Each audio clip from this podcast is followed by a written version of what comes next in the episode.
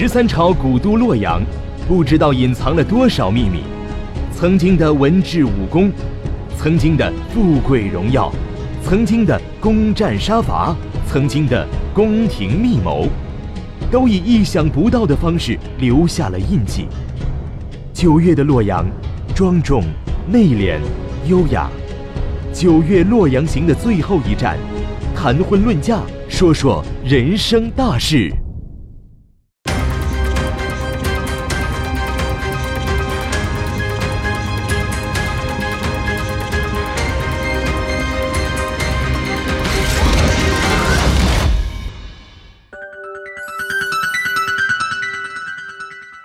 婚姻制度要存续吧，家长就是要捍卫这个婚姻制度，把这个是看成。成功与失败的一个标志，所以家长总希望孩子成功。但从孩子自己来说呢，其实我们现在在一个大城市，只要你受过良好教育，你工作环境不错，你足够的收入和足够的自信，他的社会生活更丰富，他的选择机会也多，经济上更独立，所以他们结婚都普遍比较晚。所以我觉得这件事情需要沟通。家长都拿着这纸条写的，我我有我闺女什么学历，几套房，哎有车是吧？他其实这个东西就是我们讲的婚姻，它承载的是一个经济关系，家庭确实是一个经济单位，所以大家会这么考虑，这是一个。还有一种考虑呢，其实这里头啊，就是说可持续性，因为不同的经济生活环境中出来的人呢，他们的性格、审美。情趣、价值观都会不一样，如果差距太极端，放在一起呢，冲突也很多，所以这也是现在家长考虑的一个原因。皇室的婚姻、普通人的婚姻、古代的婚姻和现今的婚姻究竟有什么不同呢？请出嘉宾，跟着冯叔谈婚论嫁。侯磊以唐诗宋词为切入点，讲述历史。字里行间又大江东去，又儿女情长。唐代的普通人的家庭关系、婚姻关系是个什么样？就是古代自古以来，呃，它严格来讲不叫一夫多妻制，它叫一夫一妻多妾制。妻有名分，我们说最简单的，妾没有名分，没有继承权啊。然后呢，包括他的服丧啊、葬礼啊，各种各样的制度都没有他的事儿。呃，如果再比妾再低一等的，就是什么？就是丫鬟，就是女奴。这个人口是可以买卖，所以古代的那个法律叫禁止拐卖良家妇女嘛。你要是丫鬟，那卖了就卖了，是这个意思。是这个意思。嗯，但是甚至像我们熟悉的过去，就我知道的啊，民国啊、清末啊，这个都是不能在这个侧室、不能在妾的房间里边呃过夜的，啊，就都是你还是得陪着正房睡。这忙完了晚上还得回去。哎，忙活完还得回去，而且妾关键你没有，你总是想没有名分啊，没有名分，那你的孩子也总是就叫庶出嘛，就不是嫡出，呃，老比人家差一档，呃，就是非常强调这个家庭关系的次序，是它是一个中国严格来讲，它是一个非常森严的等级制度，甚至都说它有一点一个印度种姓制度的那个意思，就是中国古代是有贱民阶层的，就是有丫鬟婆子呀。有那个卖艺的、唱戏的、要饭的，或者说包括一部分捕鱼的、呃采珍珠的，呃，或者是那种就是看大门的，就叫门子、造吏、贩夫走卒嘛。就是古代有越级制度，呃，就是说这些阶层的人算是贱民阶层，不能考科举，不能跟正常的普通的人呢人家通婚。就像都说是唱戏的是下九流嘛，啊，说为什么是梨园世家？因为其他人不跟他们通婚啊，不跟他们通婚，他们只能是世家。再问一个问题，就是人类发明一夫一妻制，您知道是大概什么时间？那要发明的话，就应该是文明社会制度以来吧，就人们人们不再近亲结婚了，就有一夫一妻制了。大体上是在六千年前，呃，六千年前家庭的产生后期。那么这个时候呢，因为有了私有财产，嗯，有了私有财产就带来一个问题，就是这个财产怎么传下去？哎，传下去呢，都想传给自己的孩子。是啊，之前呢，群婚的时候呢，你这个东西传乱了，嗯，所以他一直都有有一个问题，就特别的要解决这个孩子确定是我的这个问题。那怎么能够确定是我的呢？首先你交配啊，必须是稳定的交配，哎是一对一你不能是 多的。所以由群婚制过渡了一段叫对偶婚，就是一对姐妹，几个姐妹跟几个兄弟，这基本上就排除了一些，到最后固定的一对一，一对一的稳定的性关系呢，就把它固定下来呢，慢慢就叫了一夫一妻制。一夫一妻制，一夫一妻制在中国明文规定的是从什么时候开始的？一夫一妻制，那应该就是四九年新中国成立，新婚姻法的公布是一夫一妻制。哎，嗯，要是在香港，好像是在一九七零年才有法律规定的。就之前呢，我们有一夫一妻的婚姻，但是呢，有很多补充形式。是，万一大姐结婚以后一直很纯洁，嗯，那一直没生怎么办呢？十年八年老也没生养，这个古代有好几种方法，呃，古代有一种方法就是过继，呃，就是过继一个同宗族的呃其他兄弟的孩子，谁家儿子多，呃给过继过来。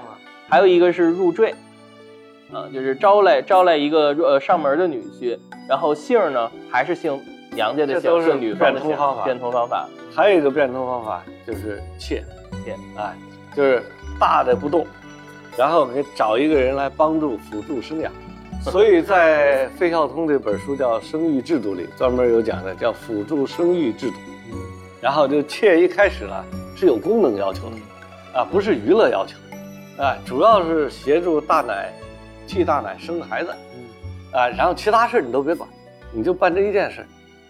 我刚从阿拉伯过回来，阿拉伯那地方之所以大家传说说娶四个太太，一开始也是为了生孩子，因为在整个的沙漠干旱地区啊，整个比如撒哈拉沙漠，在这个地方，你人类很大危险是绝后啊，家庭就断了，所以就不停的生，啊，不停生的就得再娶再娶，这样大家一人分担一点，然后这样的保证这个人类啊可以延续下来。我们汉族这边呢，他就比较讲究，他把这个活呢，因为我们有文字是吧文字，把它制度化，啊把它制度化礼仪化。把这个东西啊玩得很细致。嗯，所以你看，从呃说媒是吧，嗯定亲是吧，到下聘，哎，小小放小定、放大定啊，下聘礼，最后给来采纳、问名等等这些仪式。仪式，然后三姑六婆三姑六婆，然后整个婚礼什么跨火盆儿啊、上轿子啊、老一套嘛。就说你啥叫合法的太太，就这套程序得办完。对你得走完，哎，走完你。凡是没办完这个程序想节省的，都是坏人。结婚之后构成了家庭，那么怎么算是结婚了呢？婚姻需要行婚礼，称六礼，包括纳采、问名、纳吉、纳征、请妻、迎亲。其中，纳采、问名、纳吉、纳币属于订婚的程序，择日、迎亲属于成亲的程序。成亲的过程主要表现为喜庆和祝福的气氛，与订婚相比，成亲的程序显得不重要，只要订婚下彩礼，即使没有亲迎，婚姻也已经被认定。那万一在婚姻期间大姐出轨了咋整？这个时候呢，人类也得发明个制度维护这个家庭啊。有一个制度是惩罚，嗯就比如说，给你沉塘了，嗯，是吧？给你吊打，给你扔个石头砸死，甚至还有那骑木驴儿啊，啊什么就各种各样的酷刑，很多惩啊，罚。就是这一个，呃，游街呀，游街哎游街连打带骂啊，是大家这这叫惩罚。嗯另外一个呢，表扬，那得得有表扬啊。对啊，表扬的一个就是贞节牌坊，贞节牌坊，对吧嗯？给你放在一个很好的地方，让大家都能看到。光宗耀祖，表扬一下流传。啊，这是一种表扬。那么还有一个表扬方式，就把稳定的一对一的感情关系嗯道德化、神圣化，嗯，就给他个词儿叫爱情。哎，这个是，哎，所以所有的爱情实际上是对一对一的感情的一个表扬，一个正面的一个肯定。所以爱情也就六千年历史，跟家庭同时产生的。嗯，爱情还是美好的。《诗经》中的爱情，或是理想，或是现实，或是自由，或是无奈，却都让人感受到古人们对美好的向往，对自由爱情的追求。死生契阔，与子成说，执子之手，与子偕老。越是如此质朴的承诺，越是感动了现代繁杂的心。越古老的一夫一妻制，对离婚这件事儿啊，很严格，很严格，而且这个是男人的特权，不是女人的特权。嗯，啊，女人是没有离婚自由的。没有的，就唐朝的不，我们现在能看出来有一个唐朝的离婚文书嘛？什么叫什么一别两宽啊，各生欢喜等等，有一套词儿，然后也规定。有呃有，当时叫七出三不出，啊，就是你有几种是肯定得离的，包括什么打骂公婆呀，哎，这污言秽语啊，不孝啊，无后啊等等，哎，有三种是怎么也不会离的，是不能离的，嗯，一种是离婚后无无处可去，呃，这人全死光了，没有人没有可生活了，呃离婚完了你让他要饭去啊，这个是不行的，呃，还有一种是共同守孝三年。守孝期不能离，守守孝期不能离，还有就是先贫贱再富贵不能离。嗯。呃，所以你要是陈世美啊，完这样的故事，这都被批评，我们都骂这种故事，就批评他一千年了。纵观历史，唐代的女生是幸运的，他们处于封建社会的繁荣时期，属于开放型社会，其开放特点在民间礼俗和婚姻制度上都能看出。他们打破笑不露齿、站不依门、行不露面的传统，他们拥有参政权、受教育权、财产继承权，还有婚姻决定权。女性呢，继承财产，她是以嫁妆的形式来继承的，啊，就是她不仅是结婚的时候，娘家要给他一笔嫁妆、金银首饰、头面，还有他自己的私房钱，然后生了儿子，然后儿子。就是念书了，长大了，开笔了啊，甚至儿子结婚了，娘家都不断的要给钱，所以他是以这种形式来继承。通过这样子把自己父母那边的一部分财产财产慢慢挪到自己名下名下来。哎，这个两家呢，这个姻亲也就一直世世代代的延续下去了。所以我们现在的婆媳关系和就是旧社会大家庭的矛盾，在民国时候面对这样一个问题，就是女性分家的时候，女孩子你给不给她？所以这个家庭关系呢，其实一个功能就是刚才我们讲的，延续一个合法的孩子。嗯，通过一个合法的孩子，使这个婚姻呢能够正当化，同时也使这个大太太啊地位呢得到稳定。所以母以子贵吧，是，对吧？第二个功能其实是过去这种婚姻呢，带有一些财产的交易和重新分配、重新分配的功能。现在如果结婚，对吧？彩礼这是一种分配方式，对吧？男方呢，当时就要分家，分家，对吧？兄弟几个你就得分家，嗯，就财产叫析产，析产就分出一块来，家族的财富就重新分配了，嗯，经济关系就单独我们叫单独立户了，嗯，啊，你就有了一套完整的经济关系，然后跟原来这个家庭呢，就分别核算，分别核算了。现代人有一个比较头疼的面对的问题，就是在重新分配的时候，那怎么分这房子？怎么分啊？卖吧，卖房子分。那很多时候房价突然间涨了，然后卖完了，净有那个分完了，一看，哎呀，亏了，我这拿的是钱，我应该要房啊，就是这事儿。对啊，现在也同样，同样面对这个问题。嗯，结婚的时候，父母要给孩子一笔钱，嗯，然后女方这边家里也给部分钱，你买了一个房子，对吧？你名字怎么写？对，万一离婚这个，哎，离婚怎么再怎么分？这其实也是一个经济关系，也就是说，婚姻其实本质上它还有一个私人财产的一个重新配置配置的问题，重新建立一个新的经济关系。是有一句话叫“婚姻是最小的共产主义”，因为你两个人肯定是一个共产的过日子的一个状态，所以你要再分的话很麻烦。这么看来，古代不准离婚也有好处啊。只谈感情，不谈经济。是不务实的人，只谈经济不谈感情是很虚伪的人，两者都不谈是稀里糊涂的人，两者都谈是求真务实的人。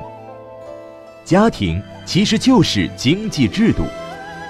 当一对夫妻有了爱情，它能促进家庭经济的发展。当一个家庭有了经济实力，它能增进两个人感情的交合，感情合拍，干起事业也有劲儿。在一对夫妻中，感情就是精神食粮，经济就是物质源泉。现在啊，呃，新的婚姻制度就是过去冲破封建的礼教啊，就是新婚姻法以来，新婚姻法以来，而且就是说保证这里头就起到了一个，实际上就是我们说要有离婚自由。嗯，如果不让离婚自由，对妇女就是个戕害。对，是啊，对，所以过去讲的排放，这另外一方面就像墓碑，嗯你这面看是排放，其实你翻过来看，它也就是墓碑，碑，它实际上就戕害这个妇女，就不给你再选择的机会。嗯，所以这个就是对女性的身心是极大的一个摧残和不公平。离婚这个制度啊，实际上是一夫一妻制当中的一个很重要的一个呃安排。安排如果没有离婚这个制度，那就是说，如果一方感觉不舒服以后，相当于是无期徒刑了。是啊，就是凑合都。但是过去很多人都是没有这个观念，就没有这个追求，说哎呀过不下去，过不下去怎么办？凑合了，孩子都这么大了，不离了。嗯，冯叔，我刚才坐着就一直在想啊，这个未来五十年、一百年之后还会有这种婚姻制度吗？我觉得不会了，不会了。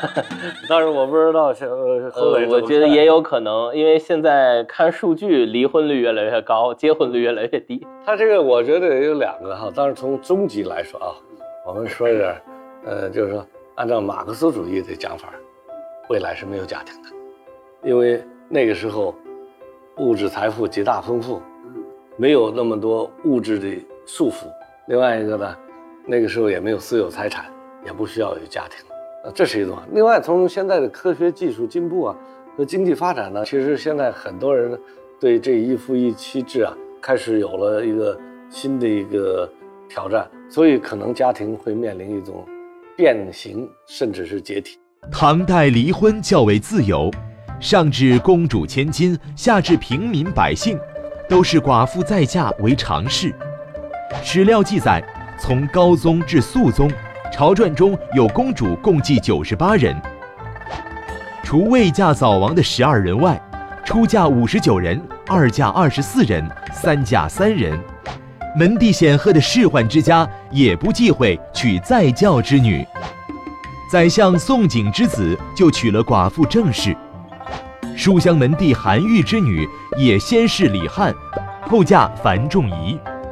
民间寡妇再嫁，其形式可谓既简单又随便。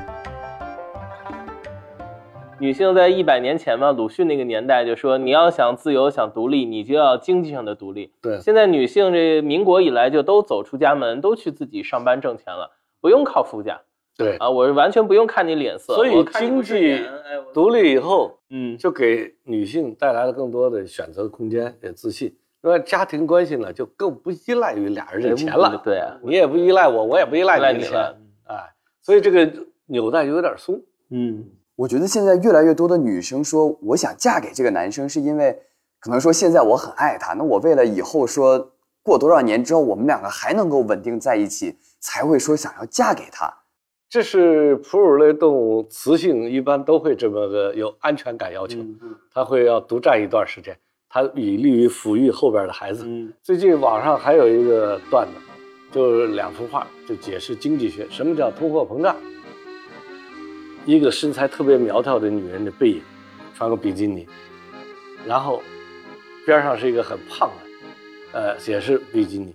那通货膨胀是什么？就这个三维变成了胖子的三，数量都变大了，价值变低了。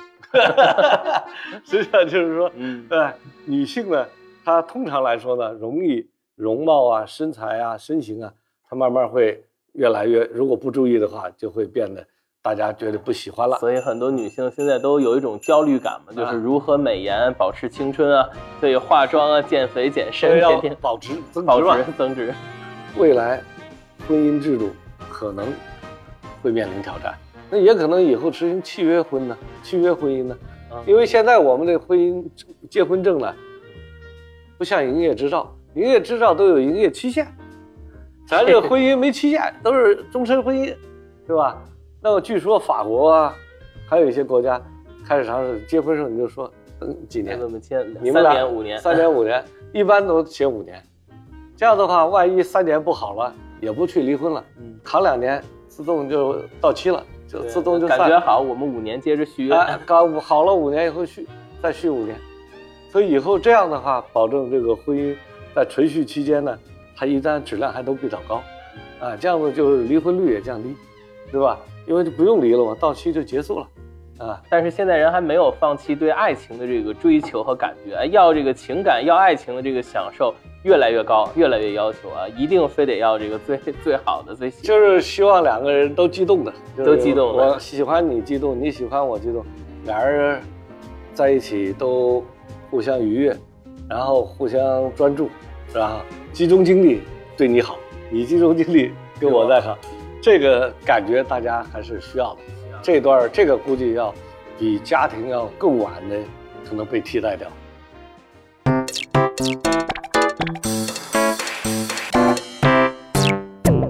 现在这种一夫一妻制家庭关系呢，我们看到起源于五六千年之前。那么现代家庭要维系它的紧密的关系呢，无非是三个重要的基础，一个呢就是合法的延续你的血脉和你的财产。第二一个呢，是能够经济上互相扶助、帮助和共同建立一个很好的经济发展的一个微观基础。第三一个呢，当然要相对快乐愉悦的家庭生活。那么这三样东西呢，在过去几千年里头呢，实际上有两件事儿应该说做的尚可，都有很多细节的制度安排。你比如说陪嫁这个制度，怎么样？女方从父亲这儿、父母这儿适当的分点财产过来，呃，男方呢，当然下聘礼的制度也是从家庭里拿一点东西出来，然后分家的制度，这些都是有很多详细的一些制度安排，包括结婚的仪式程序，这些都是保证了这套游戏规则能够进行下去。但最近这几十年的发展呢，科技进步呢，现在发展到对这三个家庭的核心的功能和基础呢，出现了一个挑战。而且社会服务的功能越来越代替了传统家庭的服务的功能，所以在这种情况下呢，人们更多的开放，家庭也变得更开放，和社会的互动越来越强烈，所以原来这种经济扶助的功能呢在减弱，这样一来呢，未来的家庭结构呢会比现在还松散，但是呢，正因为家庭结构的松散呢，可能会相反的促使人和人之间的精神和情感生活呢。要求更强烈，也就是爱情的表达和追求上呢，可能相反空间会更多。美好总是一个生生不息的愿望，这种向往，我相信会持续非常长久。